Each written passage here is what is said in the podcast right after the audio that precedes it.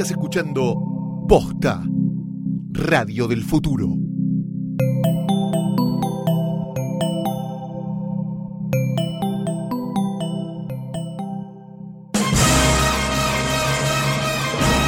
Buenos días, buenas tardes, buenas noches o cuando le estén dando play a esta cosa. No es por ser cabuleros, pero hoy que estamos grabando esto un 6 del 6, estamos grabando el capítulo 6 de Hoy tras Noche o sexta función, como le gusta poner a Banchero y a mí la verdad me da urticaria. Mi nombre es Santiago Calori. Y yo soy Fidel Sargenti y no les puedo explicar la alegría que tiene este persono que tengo enfrente con el 6 del 6 del 6 Porque del el 6 del 6, 6. el 6 del 6 del 6, históricamente, el 6 del 6 del 06, se, se proclamó el International Day of Slayer. Es el día para escuchar a Slayer Claro. todo el día. Y a partir de ahí, todos los 6 del 6, que ya no son del 6 porque cambiaron los años, pasaron a ser el día donde la gente escucha Slayer sin parar. Perfecto. No Sí, lo hice eh, todo el día. Puse un rato Slayer para ponerme tranquilo. Un Hella Waits, una Sí. cosita como para. Eh, no, una cosita tranquilita. Y este lo estoy festejando con todo, grabando este podcast. Sí, perfecto. Mientras yo me fijo, porque me parece que mi suéter me dio alergia. Ay, Dios mío, sí, tenés algo, ¿no? Tengo todo rojo. Es como la mosca cuando se empieza a convertir. Ah, también puede ser. De golpe me lo saqué y dije, ¿qué tengo? Bueno, Florencia, eso cosas- se va a caer, ¿eh? Cosas, se cae. Eso sí. se va a caer. Cosas apasionantes. eh, quizás estás escuchando esto en el futuro. Claro. Y yo ya no estoy. Ella ya no ustedes. está porque se la comió una enfermedad terrible. Un. Como a Jeff Hanneman, el guitarrista de Slayer, ¿no? Que Ay, picó una araña, se le pudrió el brazo y se murió. Ah. La muerte más heavy metal de la historia del mundo. Bueno, pero no vamos a hablar de Slayer. No Acá se llama Hoy tras noche, no Hoy. Slayer. Exactamente, Por esto es hoy tras noche. Como siempre, tenemos sobre nuestro escritorio que, Ay, qué que lindo. trae cargando todas las semanas. Sí. Les contamos a la gente que quiere saber más sobre el escritorio. Es un escritorio de estos industriales de chapa que había en las oficinas de antaño, que bueno, estamos encariñados. Está un poco oxidado, pero lo seguimos trayendo.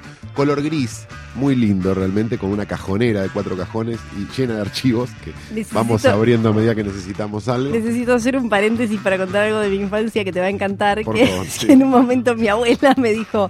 Te voy a, re- nieta única, te Sí. voy a regalar todos los muebles del cuarto. Los muebles del cuarto incluían una especie de tipo escritorio muy Susana o Mirta, de esa cosa blanca como perlada, no sé cómo se llama Se esos llama, muebles. eh, pará, sí, eso se llama, no, pará, espera, espera, espera, porque se te, vas a, te va a encantar. Laqueado. Laqueado. Laqueado.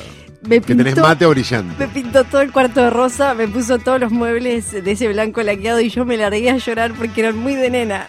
Claro, sí, es todo muy yo sabía, ahora sí Es todo te absolutamente te dejo seguir. Sobre nuestro escritorio, esto lo va a editar Banchero, supongo que no va a dejar esta No, obviamente que es- no. Eh, sobre nuestro escritorio está como siempre Daniel, Danielito, donde quiera que esa estés, campera Daniel cada vez con esa mejor. campera en los hombros hermosa de la cámara de televisión. Tenemos a Rita Hayworth y tenemos un señor al que amamos con locura y pasión, que es Ray Dennis Steckler. Bien, ¿quién sería este Ray señor? Dennis Steckler nació en 1938 y murió en 2009. Ah, A diferencia de Adamson, no murió este, metido dentro de una bañadera de cemento, murió simplemente. Y tuvo algunos alias en su vida. ¿eh? Se lo conoció como Sven Christian, Sven Hallstrom, Harry Nixon, Michael J. Rogers, Michelle J. ah, Rogers. se dio todos los gustos. Sí, Wolfgang Schmidt, Cindy Lou Steckler, R.D. Steckler, Ray Steckler y Cindy Lou Sutters. Este último siendo un seudónimo porno. ¿Por qué, te- por qué necesitaría Steckler- cambiarse tanto de nombre el señor? Ryan Steckler tuvo una carrera este, corta, pero muy, muy intensa. Dirigió una serie de películas con títulos que los títulos son mejores que las películas. En 1963 dirigió una película que se llama The, Incre- The Incredibly Strange Creatures Who Stopped Living and Became Mixed Up Zombies, que sería algo así como las increíbles y extrañas criaturas que dejaron de vivir y se convirtieron en zombies mezclados.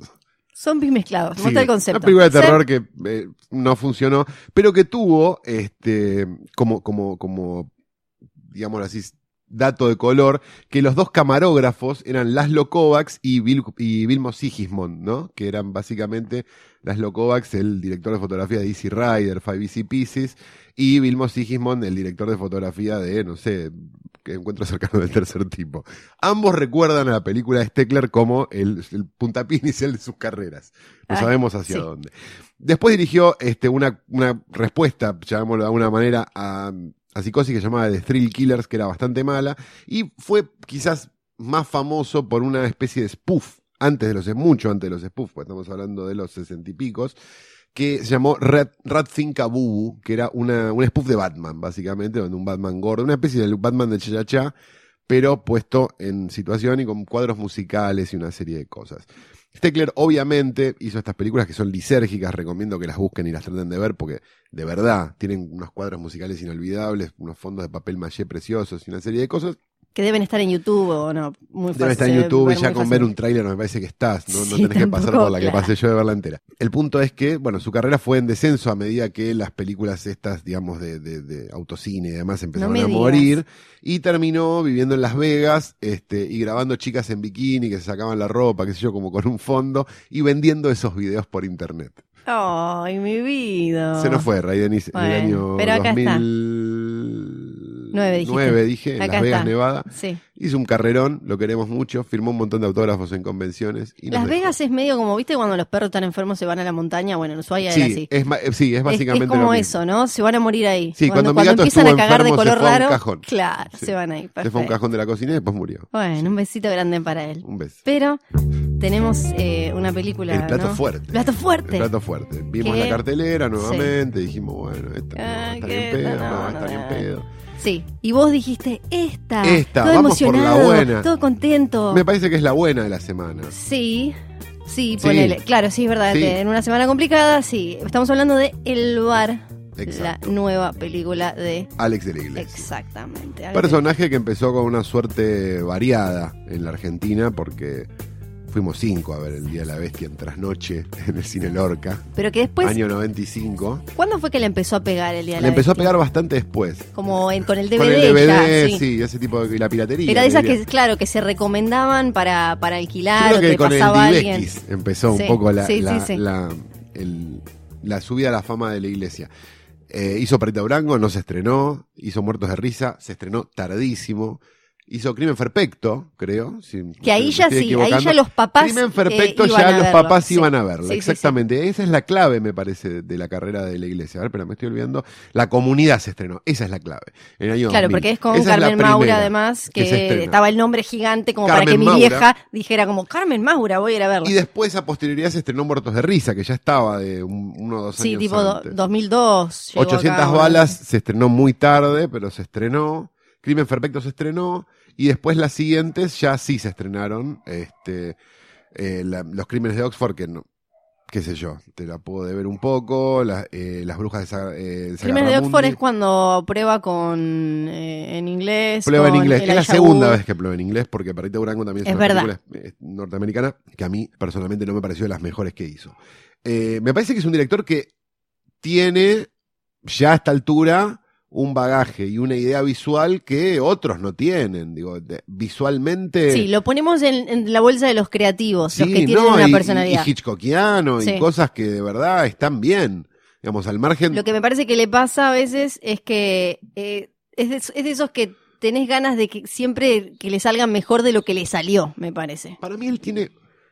Esto, digo, lo digo y de fan, ¿eh? Lo digo, Sí. porque de verdad me gustan las películas, me gusta El Día de la Bestia, me gusta mucho Muertos de Risa y La Comunidad, sobre todo, como las dos que más me gustan, y una chiquita que se llama La Habitación del Hijo, que me parece maravillosa, es una película para televisión. Este, me parece que él tiene una, tiene algo que hace que sistemáticamente sus películas en algún momento del segundo acto entren en una planicie. Sí, y eso vos Como- como... No, entrevistar, vos como guionista. No, pero es que le, pasa a mucha gente, ¿eh? Digo, no, no es Sí. que es, es muy difícil, digo, pasar el segundo. Porque que él trabaja casi siempre con el mismo con el mismo guionista y guionista. siempre y sistemáticamente a la hora de película algo pasa que entra como en un Que vos, claro, que te hace pensar que eso me parece... ah, yo no sé, en el día que- de la bestia empiezan a dudar, qué sé yo, están en el departamento del mentalista, no saben muy bien a dónde estamos yendo. Esto- en todas siempre hay algo así. Me parece que en Muertos de Risa Como es la- que como que pasan más cosas. Tenían no- un concepto piola, una idea piola y después no sabían bien para dónde llevarla. Claro, Eso me no parece se- que está en el bar más que. Pero me parece que no se llega a desinflar igual. Me parece que, que no es que, bueno, se murió esta película que era una buena idea. Después levanta de vuelta. Entonces hay algo, hay como 10 minutos, 15, donde decimos, ¿qué está pasando? También acá? igual me parece que hay algo que es muy tentador para los calus de la vida, que es que el, el- el chabón tiene una predilección por la locura, el absurdo total, entonces momentos en los que quizás se pincha la, trama o no sabe bien para dónde ir, siempre tiene estas cosas de locura total que a los calus de la vida los atrae, pero quizás al público general queda medio perdido y atontado por todo eso que pasa. Tengo mis serias ser dudas porque las películas de, de Alex de la Iglesia funcionan Sí. acá. Y funcionan con un segmento rarísimo. Sí, porque sí, rarísimo. funcionan con el Porque- segmento de señores que van a ver películas europeas. Eh, exacto, papás. Que- claro, se lo recomiendan exacto. papás. Es muy raro, es muy raro lo que pasa. Yo supongo que tiene que ver con la distribución y con quién la distribuye, con una serie de cosas que hacen que con el tiempo Alex de la Iglesia ya tenía un nombre que hace que, ah, es de Alex de la Iglesia, vamos a verla Sí, como, aparte- quien dice, vamos a verla de Woody Allen. Claro, tal cual. Y es de los que cada vez que estrena una película viene acá y anda por todos lados, ya de eso medio que Y adoptamos. son barrabasadas Sí. las películas. Porque sí. El Bar es una película que no es una película para que la vea un papá. No.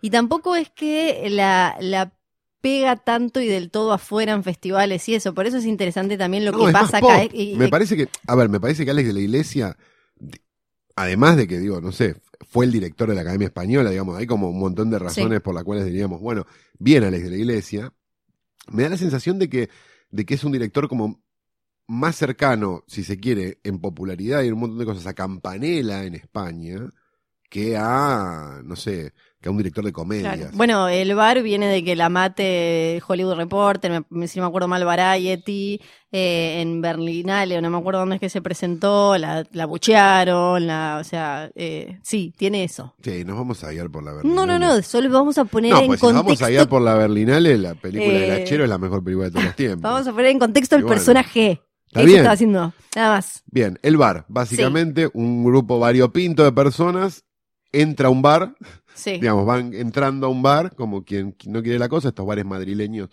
que parecen un, lo que, lo que en el centro de Buenos Aires sería un American Bar, Paulín, no sé, digo, Sí. ese tipo de lugar, el lugar con mostrador y dos mesitas, qué sé yo, y se empiezan a dar cuenta, o sea, cuando sale uno, lo balean, sale otro, lo balean, se dan cuenta que está pasando algo.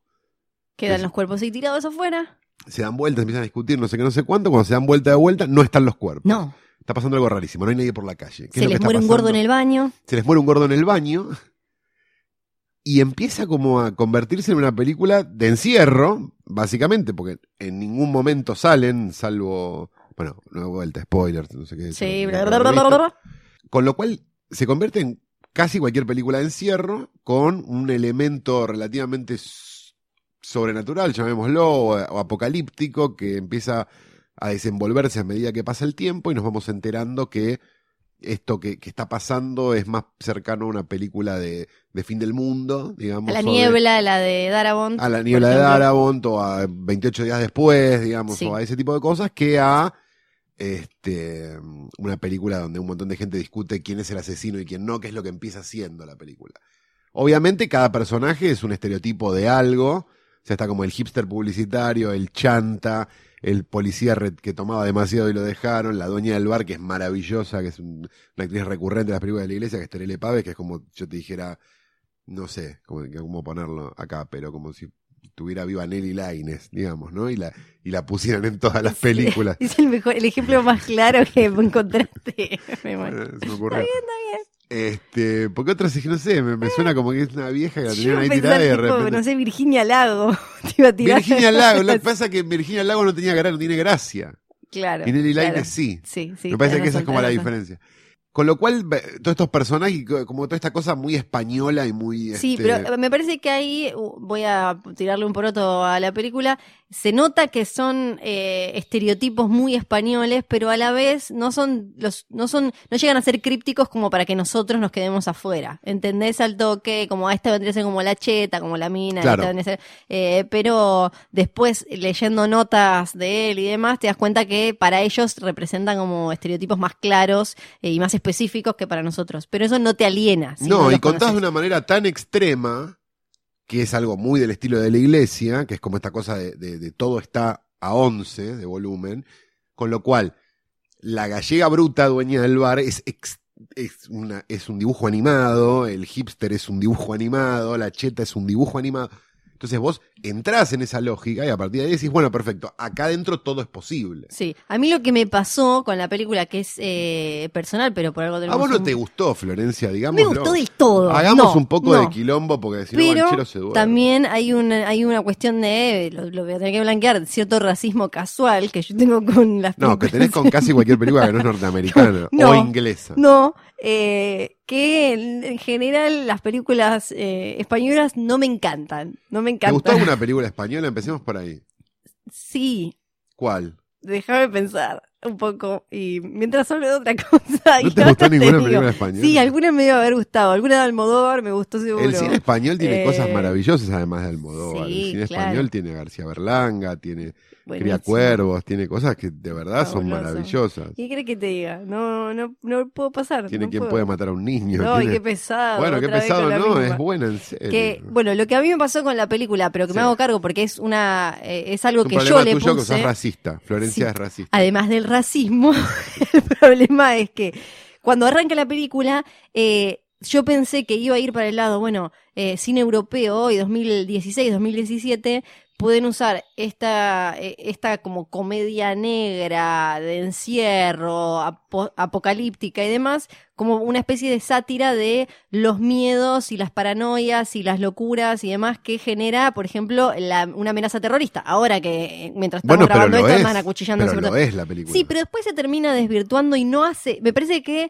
las cosas. sí lo hace. Para mí lo cosas- hace completamente, porque lo que Claro, hace es no. empezar, a, empezar a, a, a paranoiquearse con el de barba. Sí. Después se descubre que es otra cosa y qué sé yo, qué sé cuánto, ok.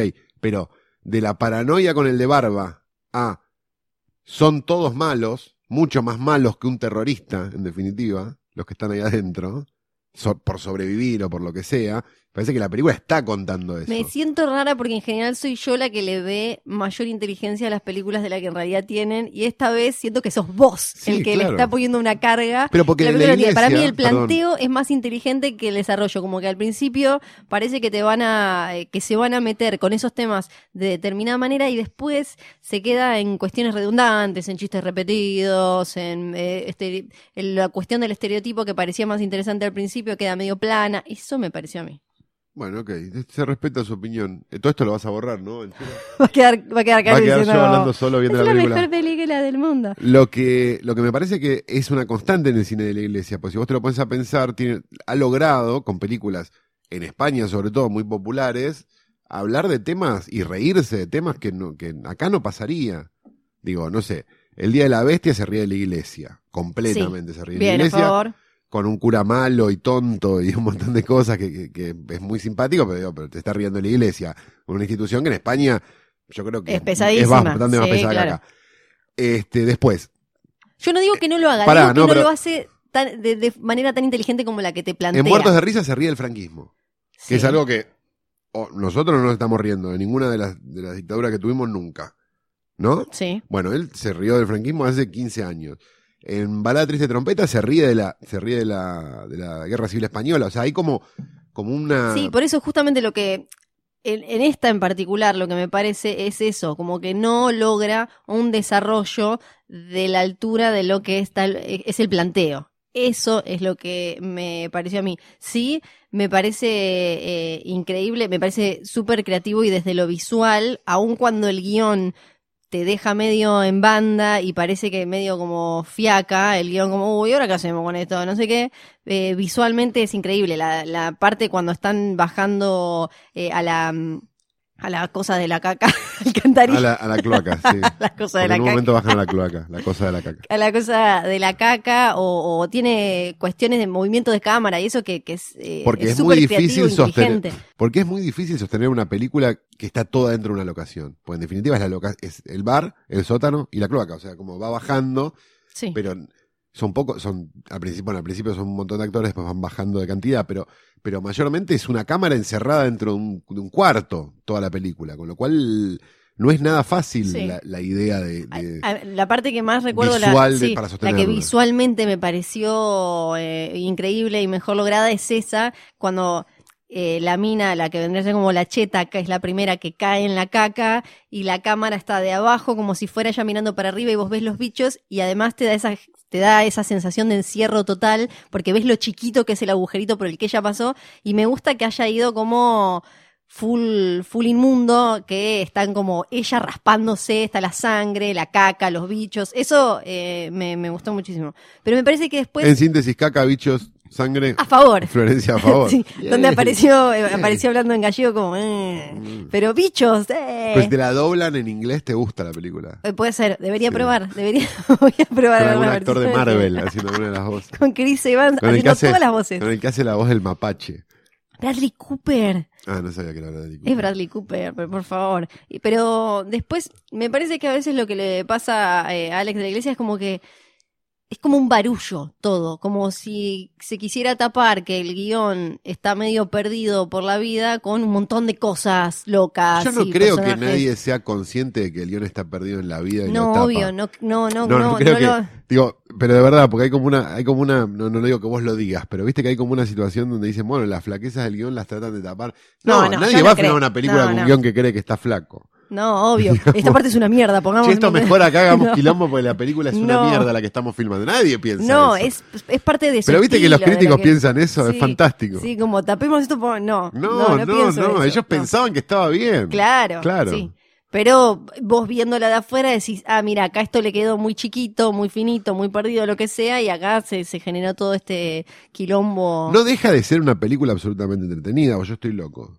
Sí, es entretenida. Dura lo que tiene que durar, eso en, hoy en día es, eh, porque a casi toda la película le, le sobran dos escenas y segundos. 12 en- escenas Sí. le sobran Eh, las películas. esta me, me parece que, que sí, está ajustada. Bien. No, no deliré, no deliré yo, vos sí. vos A mí, me, a mí me gustó mucho, no me parece que sea de las mejores películas de la iglesia, no es La Comunidad, no es Muertos de Risa, no es ni El Día de la Bestia, pero es una película que está bien. ¿Qué es, eh, ¿Qué es lo último que estuvimos viendo en películas de encierro? Los ocho más odiados. me Los ocho más odiados, ese, ese ejercicio Es- también es teatro, claro. como en el teatro que hizo Tarantino, Sí, el teatro de Darío Vítor y de Tarantino, sí. porque de verdad, dale. Darío Está todo bien. me encantaba. No, pero está todo bien, pero Sí.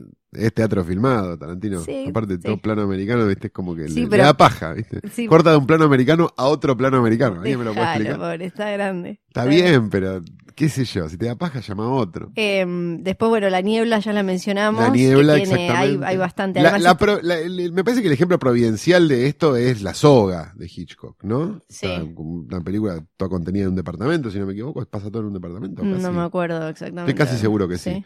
Y toda con un plano secuencia, o sea, como el colmo del Sí. encierro, que sea como esa situación. Este, otra también es eh, La ventana indiscreta, Sí. digamos, que donde también pasa todo dentro de un departamento, una serie de cosas. En el último tiempo hemos visto un montón de películas de encierro por cuestiones de presupuesto, que lo que pasa en general con las películas de encierro, no sé, Green Room, pongámosle, Claro, sí. este, o No respires incluso. Es como esta noción de, bueno, si tenemos una sola locación vamos a gastar menos plata, entonces pongamos una cantidad chica de actores en una sola Sí, locación. No, no respires que igual es como otro, es un berenjenal particular porque que si bien es una sola locación es como un laberinto y fue más bardo de hacer que somos cuatro monos encerrados en un cuartito. No, de acuerdo, de Sí, acuerdo. sí, sí, Tenés no. ejemplos más extremos, no sé, eh, digo, phone booth. Sí, claro, o enterrado. Enlace mortal. Enterrado. Enterrado o... mm, Bueno, el juego del miedo, la, el la- juego del miedo la la primera. eh, digamos, era así. Como esta noción de, de si, no, si vos con mucha inteligencia lo podés resolver desde el guion, probablemente vos podás sostener una película dentro de un cuarto con dos tipos, o tres, o cuatro, o cinco.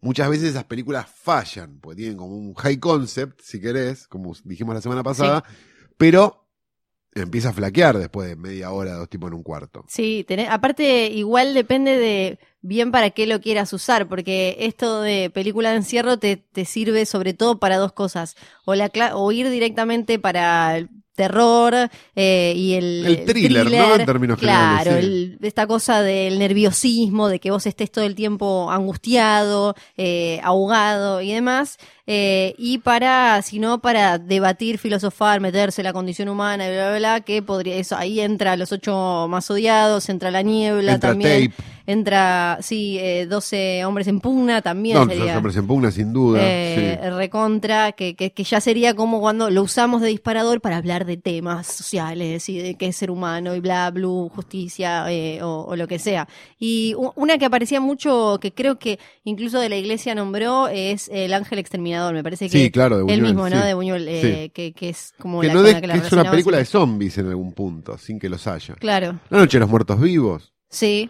Digamos, hay como montones de ejemplos donde el encierro genera este, este tipo de La cosas. exploración de determinados De, temas. de y la psiquis sí. de todos los presentes, más el- como una cuestión de afuera que va a venir y que va a generar un- una serie de cambios y demás. La que también sirve, para Sí. dar este ejemplo, eh, es una película argentina del año 63 que se llama Una jaula no tiene secretos, que es maravillosa. y Ya el recomiendo título que la es vean. Este, una película de Agustín Navarro, creo que es su única película, con un elenco así de estos de los de esa época, ¿no? De Cacho. Espíndola, ¿no? ¿Quién es Cacho Espíndola? Es- bueno, ok. Natán Pinzón. Ah, sí. Ok. Este, Javier por un joven Javier Portales y un jovencísimo Alberto Olmedo en el primer papel de su carrera como ascensorista. Ese tipo de cosas, por ejemplo, si uno la quiere buscar. Eso, yo estoy casi convencido que la película debería estar en YouTube. Sí. Vamos a hacer el, el ejemplo. El, vamos a buscarlo. Busquémosla. Sí. Eh, una jaula no tiene secretos. Básicamente, un grupo variopinto de personas se sube uno de estos ascensores jaula grandes, estos de oficina del centro, y se queda entre dos pisos. Sí. Hay un secreto adentro del ascensor, hay un sospechoso adentro del ascensor y una serie de cosas Está, la pueden ver, está completa, se lo tienen que buscar. Una jaula no tiene secretos, dura una hora, hora y cuarto. que empiezan a pasar adentro de este ascensor y de una serie de cosas. La verdad, la película se sostiene muy bien. Es un thriller de estos de encierro que vemos hoy todas las semanas, pero hecho en el año 62 con este en un edificio del centro. Así que Debe ser complicadísimo, ¿no? Desde el guion pienso cómo es muy resolver. difícil, porque, es mucho más fácil ir a otro lado. Claro, el atractivo, el atractivo básico de, uy, los encerré, sí, ahí compramos todos. Ahora después, ¿cómo haces, qué haces con eso? ¿A dónde lo llevas? Debe ser re No complicado. es la boludez del tiempo real, Sí, viste que está como esa en el 24, Sí. no sé qué, no sé cuál, que es mentiroso, porque digamos, existiendo el montaje es mentiroso. Este, pero tiene algo difícil de sostenerlo todo ahí adentro. Si vos no podés salir en ningún momento, vos tenés que estarlo sosteniendo ahí. Entonces, bueno, ¿qué es lo que, que todo lo que está acá yo lo necesito usar? sí. Viste como la noción de la pistola de Chekhov, digamos, Claro. pero, pero, pero en, en base a lo que hay alrededor, que es Sí. un poco eso, porque digo, cuando bajan en el bar, ponele, no sé qué, no sé cuánto, tienen un el agujero es muy chico, no sé qué, se empiezan a tirar aceite de oliva con un bidón para poder como, como, como, como bajar este más fácil y demás. Digo, hay, hay como esas cosas que tienen que ver Claro, y con- después, con- ¿qué haces? O sea, ¿cómo lo, cómo rompes ese encierro? ¿Qué pasa con eso? Eso debe ser, me- también me imagino. No, y digo, el doble mérito que tiene la película no hay afuera. No, No hay afuera. O sea, lo que vos ves de afuera es lo que ellos ven. O sea, no, no hay. O sea, el, el punto de vista es del de ellos. Con lo cual, todo lo que vos ves de afuera lo estás viendo a través de ellos. Vos no sabés exactamente qué es lo que está pasando, lo podés intuir, porque tampoco es tan difícil. Pero, este, no es que vamos afuera a ver a no sé quién. sí. Digamos, en ningún momento. Hay algún plano de afuera, ok, sí, es de dirección, digamos. Pero, pero mayormente lo que vos ves es lo que ellos ven. Y eso es muy, muy difícil. Sí, Porque en general es mucho más fácil que, que alguien sepa, digo, vos, de- en la construcción cinematográfica en general, se- sobre todo en un thriller o ese tipo de cosas, se, se habla todo el tiempo de qué sabe quién. Digamos, porque la, la intriga está sostenida en base a el espectador y este personaje sabe Mira, esto que sí. el otro personaje no sabe. ¿No? Digo, todos saben todo, depende de, la, de lo que estés construyendo. Pero digo, pero es complicado realmente cuando vos tenés X cantidad de personajes que están todos en el mismo ambiente, con lo cual vos tampoco tenés ni siquiera la opción de, no sé, lo escucha desde el baño como en las novelas. Y la tentación de, mierda. sobreexplicar al final, ¿no? De que, que acá no está. No está, No para está. nada. Pasó. pienso en el juego del miedo hasta un poco como sobreexplica al final, ¿o no? A mí no me molestó ese final del juego. No, A mí me parece pero- divertidísimo. Sí, sí, la primera creo La que a todos es nos gustó. espectacular. Sí, que la primera era algo como que se pasaba medio así como, che, está esto. Que también, de la del- época del. Claro, sí, el periodo de Vivex de la vida de Qué todos. hermoso, que era como, claro. esta la tenés que ver porque... Después vino el periodo de BDR Sí, y después ya llegó el, llegaron las cosas que se veían bien. y ahora, ahora peleamos. Na- Nadie, nadie le gusta la misma película que al otro. Todo el mundo está como... Eh. Ahora solo gente, peleamos, eh. por suerte. Exacto. Bueno, Bueno, el, el bar, bar. estreno de la semana. A mí, personalmente, me pareció que estaba muy bien. A Florencia, bueno. Tiene es- demasiados españoles. es muy racista. La recomendación de la semana para que ustedes busquen por ahí es una película que tuvo un estreno comercial y que de hecho le fue bastante bien y quedó ahí en el, en el limbo, porque viste que ahora que no hay demasiado este, home video, llamémoslo así, ¿no? Uno no puede ir mucho al videoclub a buscar una película, medio que se empieza a complicar. ¿Quedan videoclubes en, en nuestro barrio? ¿Quedan que vivimos Sí, cerca? quedan, sí. Hay, hay uno cerca de mi casa. Tenés uno enfrente de tu Sí, casa, que enfrente. está vivo todavía. Increíble. Increíble, no sé qué. de- yo ¿Qué una- venden? No, no sé. No voy a dar nombres, ¿no? Pero hay una Sí. conocida disquería de la Avenida Cabildo, cuyo dueño conocemos hace muchísimos años, que mm, en realidad vive de otra cosa. Iba ahí para Sí. escaparse de la germu. Ah, dice, no, vengo acá, me quedo cuatro horitas, no me rompe la bola la bruja. bien. Me parece que puede venir Sí, por ese lado el videoclub del señor. Bien. Este, vamos a recomendar una película que se estrenó, que funcionó muy bien contra todos los pronósticos, que debería haber sido la película de ese país para el Oscar y no lo fue por cuestiones políticas, porque es un país que está complicado políticamente en este momento. Y la película es Aquarius, este, de Cleber Mendoza Filho, una película maravillosa, Que yo no la pude ver nunca porque nunca encontré los subtítulos justos. Eso puede ser más boluda, Dios. Esto es real, real. Con la vuelta al cine de Sonia Braga, después Sí. de muchísimos, muchísimos años, que cuenta la historia de una crítica musical de sesenta y pico de años que este, vive en un edificio hermoso de estos viejos como Art Nouveau, no sé, no sé cuál es el género. Si no lo sabés del vos, mirá si voy a saber yo. pisos, vos sos estos- la nena estos acá. dos pisos frente a la playa, de esos que hay como... de género. Exacto. eh, en las ciudades balnearias, Sí. que una compañía constructora, no sé qué, no sé cuánto, compró todos los departamentos del edificio, menos el de ella. Y ella se niega a irse de ese departamento, pues ese departamento le significa un montón de cosas que vivió en su vida. Y empieza como a recordar toda esa vida, una vida bastante más interesante que la vida de las viejas Sería de las como- películas, una vida como, como, con Es mucho como Up, pero con amor una mil. libre, como con mucho amor libre en los 60, falopa, Sí. rock, ¿no? Y cosas y qué sé yo. Y, le- y termina siendo una reflexión sobre esta idea de que, bueno, ahora con el MP3 tal cosa, pero en otra época era como más interesante porque tal otra. Y como de estas cosas que uno siempre queda como, no es sé. Up con una MILF o una Cougar, básicamente, es lo que me estás diciendo. eh, eh, sí, puede ser. Bien. Y filmada increíblemente bien. Sinceramente es como esas películas, vos decís, esta película no se puede creer lo bien que se ve. Lo- lo- digo, cómo se lleva y cómo está contada y todo. Es una película dura dos horas Los y- cinco minutos que vi sin entender nada. dos horas y media y pasa, pero así. Sí, impresionante. Es de verdad, para mí, una de las mejores películas del año. eh, se estrenó este año, así que sí, se puede decir que es una de las mejores películas del año. Y nada, de verdad, búsquenla. Creo, creo, creo, creo. Sí. No quiero, no quiero ¿Qué? aventurar. ¿Qué? pero estoy casi seguro que está en Netflix. No está. Ah, que- ¿sabés qué me parece que, Lo vamos que la a chequear. sumaron? Vamos Lo a chequear vamos a sí. chequear, Entonces la gente la va a poder ver con subtítulos bien, no como yo. No como Flor. que fue no- como, oye, que fue no portugués, no puedo entender ¿Qué cómo- dice, señora? ¿Qué dice? Vos Tardé un rato igual en darme cuenta. Vos está buscando Milo Kenchi. ¿no? ¿Qué es lo que no entendés? Vi como, vi como 10 minutos con los subtítulos mal. Y dije, ¿qué Aquarius está diciendo? en Netflix. Ah, perfecto, entonces ahora la puedo está. ver. Ahora la podés ver, Florencia, con subtítulos en español o incluso en esa lengua que vos hablás.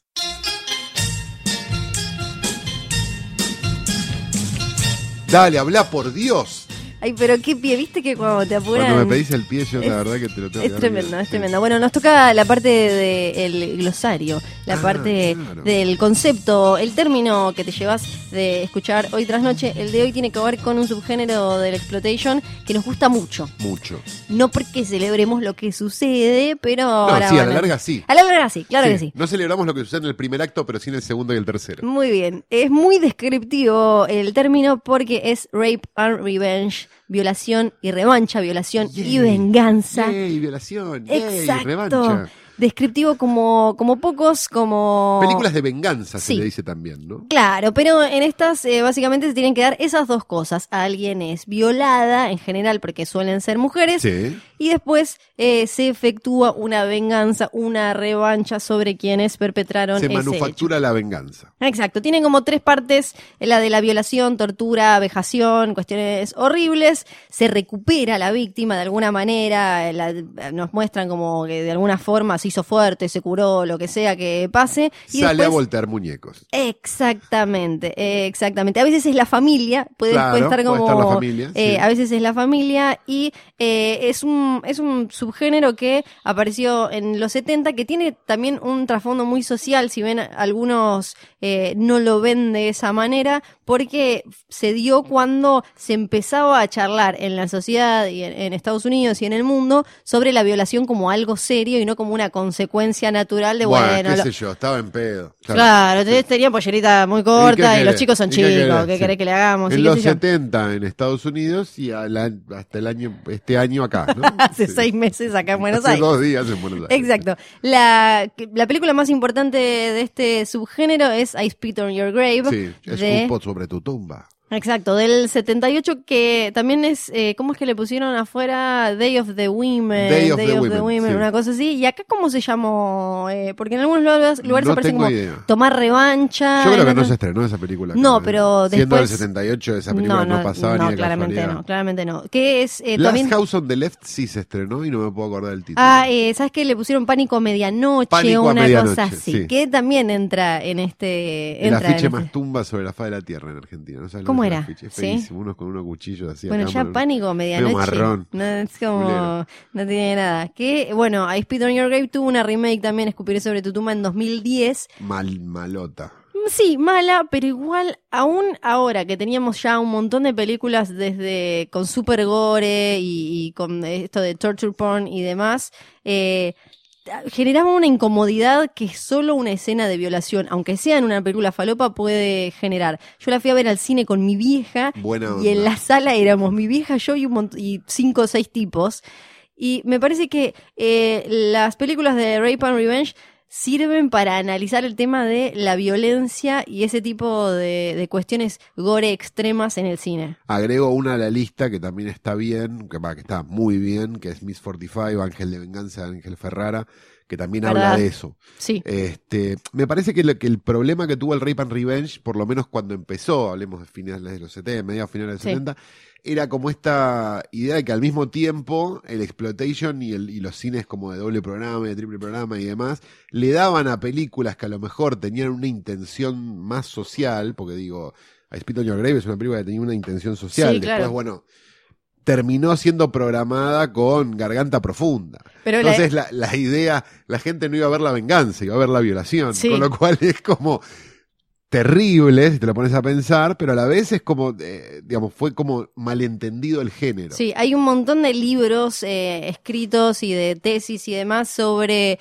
eh, Rape and Revenge porque tiene una carga en cuanto a géneros y demás eh, muy importante. La idea de I Spit on Your Grave salió cuando, eh, ahora no me acuerdo si era director o directora, Yo que... tengo como la idea que es directora. Yo también que es directora, pero después algo, no me acuerdo qué me hizo pensar, bueno, no importa. No importa, no chequemos todo. no, es pal- Hay cada boludo que habla de películas. con no vamos a este, preocupar el, por in- esto. eh, el individuo Sí. que, que dirigió la película, que estaba en el auto con su criatura, se cruzaron con una mina que salió de los arbustos eh, desnuda, había sido violada por un grupo y a partir de ahí eh, salió la inspiración porque la llevaron a la, a la policía, a esta joven eh, violada y el, el- el individuo que dirigió la película vio cómo la trataba la policía la piba, que tenía como toda la quijada rota y le Porque que es un direct X. Eh, claro, ¿no? exacto. Bueno, no sabemos Con arroba, con con X, arroba, con todo sí, le tipo ponen. Lubertino. y, y vio cómo, no solo eh, cómo, cómo quedaba físicamente una víctima de algo tan salvaje, sino todo el proceso que venía después de la policía diciéndole, a ver, decime cómo es tu nombre, y la mina agarrándose de la mandíbula porque tenía todo roto,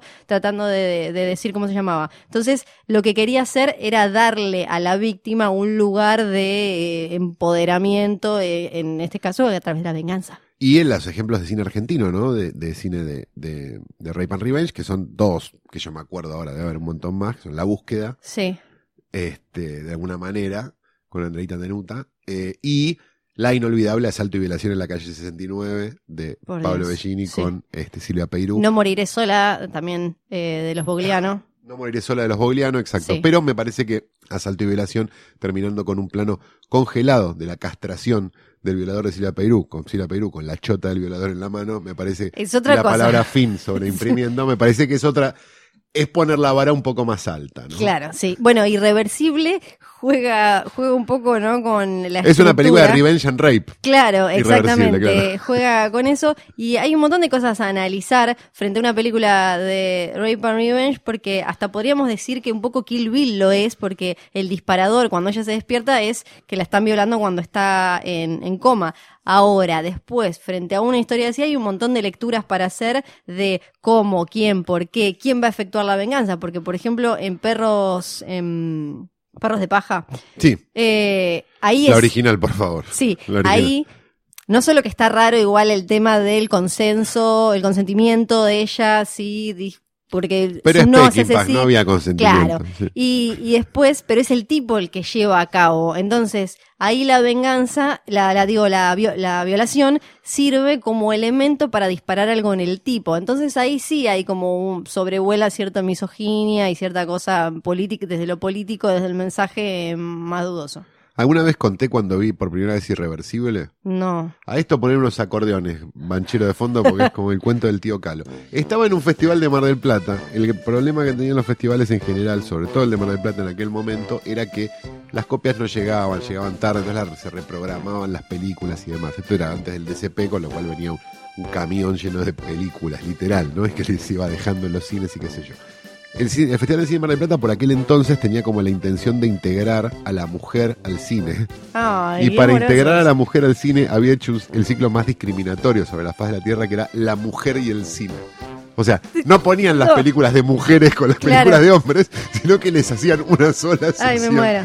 hecha solamente por este por películas hechas por mujeres. ¿Qué pasó? La película de la mujer y el cine, el cine Ambassador, no llegó. Entonces había un cartel en la boletería que decía, por no haber llegado la copia de la película de la sección La mujer y el cine, se proyectará en su lugar irreversible. Pero ¿por qué? Ay, por Dios. Entonces había una platea que estaba ávida de ver una Sí. película del cine y la mujer y se encontró con irreversible. Sí. El cine Ambassador, no sé si alguno fue o no, tiene un pasillo por el medio, tiene como dos filas de asientos anchas y un pasillo por el medio. La imagen era como la secuencia, sobre todo la secuencia de la violación, digamos que es como la más difícil de ver, de irreversible, que sucedía en la pantalla del fondo y toda la gente que se iba yendo por el pasillo, corriendo, corriendo, corriendo. Quedamos 10. Bueno, a mí le, cuando vi eh, Escupiré sobre tu tumba, la remake con mi vieja, me parece que es un lindo ejercicio ver este tipo de películas y ver el uso de la violencia en, de diferentes formas, porque en la primera parte, en la escena de la violación, estaba todo el cine, las ocho personas que estábamos en el cine, silencio total, ¿Alguno tenía portafolios? Por suerte no, Bien. creo. Y Esta me la bajo. era, era una incomodidad total y después, y, y estaba hasta en una película berreta como la remake de Escupiré sobre tu tumba, estaba, fil- estaba eh, filmada y narrada con una seriedad y solemnidad que después, cuando ella sale a cortar pijas y bla, bla, bla, no, porque... ah, entonces ahí me parece que muestra muy bien cómo puedes usar la violencia para de cosas diferentes y de manera diferente. La violación estaba respetada, era como el mensaje que queremos dar, esto no, después lo otro viene a ser como una especie como de hipérbole. De martes 13 de cortar poronga. Exacto, como una hipérbole en en contra de la masculinidad nociva que estas películas demuestran y sobre todo cuando es el novio el que sale a vengar, que ahí termina siendo todo eh, al revés. Así que Rape and Revenge les recomendamos, ¿no? Que Un género hermoso que nos va a recibir con los brazos abiertos. Tal cual. Esto fue el sexto episodio de Hoy Tras Noche. Muy Bien. Menos mal que no lo tuve que decir yo. Pasamos no por, pasamos por musicales deformes, Sí. hablamos de películas de encierro, terminamos este, recomendando una, una película, me animaría a decir, sobre la menopausia, y terminamos hablando de cortar chotas a mansalva. Me parece que cumplimos.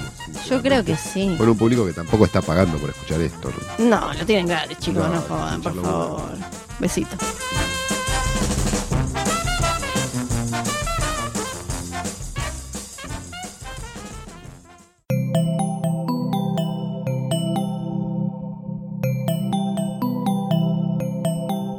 Si te gustó este episodio, hay mucho más para escuchar en Posta.